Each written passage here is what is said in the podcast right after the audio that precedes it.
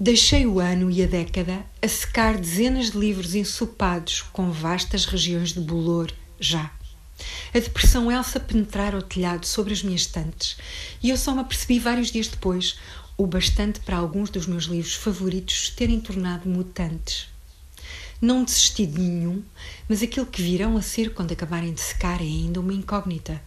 Fiz fogo, corri atrás do sol, que em dezembro sobe pouco e foge rápido, e nem sequer fez vento logo quando eu mais precisava, porque terá sido o vento da depressão Elsa empurrar a água para baixo das telhas. Alguns desses livros eram calhamaços, 800, 900 páginas, por exemplo, o Ulisses na edição da Livros do Brasil, a primeira que tive. Pela incúria de eu não ter ido ver deles antes, continuo a folheá-los perto de alguma fonte de calor e do desumidificador. Mas enquanto eu lidava com o meu pequeno problema doméstico, climático, a Austrália vivia um apocalipse. A maior mortandade pelo fogo, o maior êxodo de gente, exército e marinha na rua, mais de meio bilhão de animais mortos, estado de emergência na Nova Gales do Sul, estado de desastre em Vitória, céu preto, depois vermelho, um estranho sol que parece ouro maciço e não luz. Então os glaciares da Nova Zelândia, a milhares de quilómetros, deixaram de ser brancos. De um dia para outro passaram de branco para cor de caramelo, de baba de camelo, de espuma suja. O fumo dos incêndios galgou o mar da Tasmânia num ápice. A Tasmânia, um daqueles lugares que, vistos daqui dos antípodas, parecem a mais remota das terras. Uma vez pus a Tasmânia num livro por causa disso. Os personagens mudavam-se para a Tasmânia, como se mudassem para outro, inexistente, planeta habitável.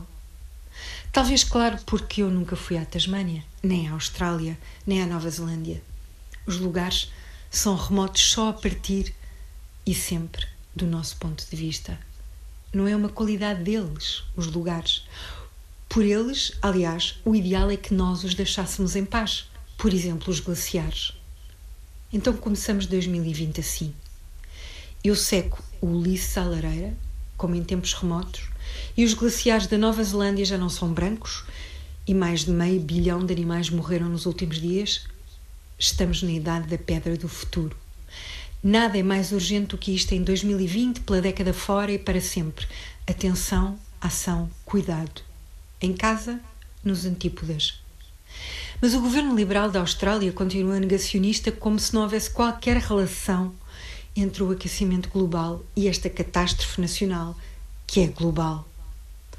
Leio que há revolta entre a população e revolta haverá.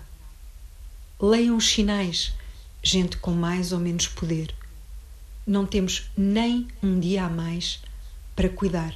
Fazem todos falta.